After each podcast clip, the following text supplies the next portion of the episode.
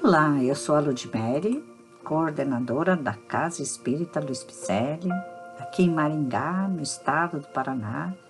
Estamos fazendo a leitura do livro A Caminho da Luz, que constam mensagens ditadas pelo Espírito Emmanuel e que foram psicografadas por Francisco Cândido Xavier.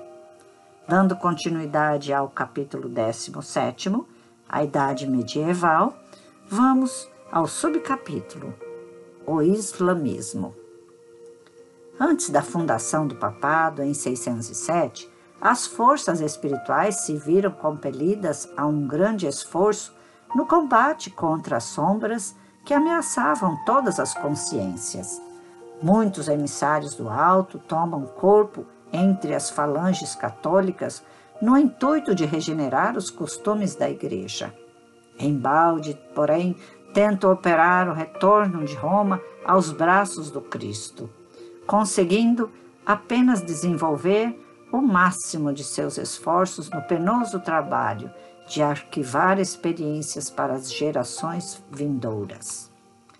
Numerosos espíritos reencarnam com as mais altas delegações do plano invisível. Entre esses missionários veio aquele que se chamou Maomé, ao nascer em Meca no ano 570 e foi filho da tribo dos Coraixitas. Sua missão era reunir todas as tribos árabes sob a luz dos ensinos cristãos, de modo a organizar-se na Ásia um movimento forte de restauração do Evangelho do Cristo em oposição aos abusos romanos nos ambientes da Europa.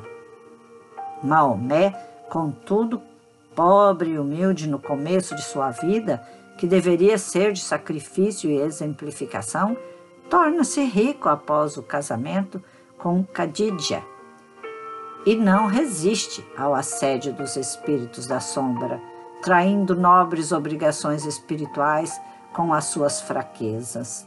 Dotado de grandes faculdades mediúnicas inerentes ao desempenho dos seus compromissos, muitas vezes foi aconselhado por seus mentores do alto nos grandes lances da sua existência, mas não conseguiu triunfar das inferioridades humanas.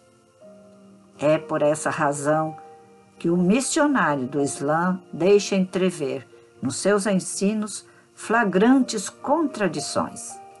A par do perfume cristão que se evola de muitas das suas lições, há um espírito belicoso de violência e de imposição. Junto da doutrina fatalista, encerrada no Alcorão, existe a doutrina da responsabilidade individual, divisando-se através de tudo isso uma imaginação superexcitada pelas forças do bem e do mal, num cérebro transviado do seu verdadeiro caminho.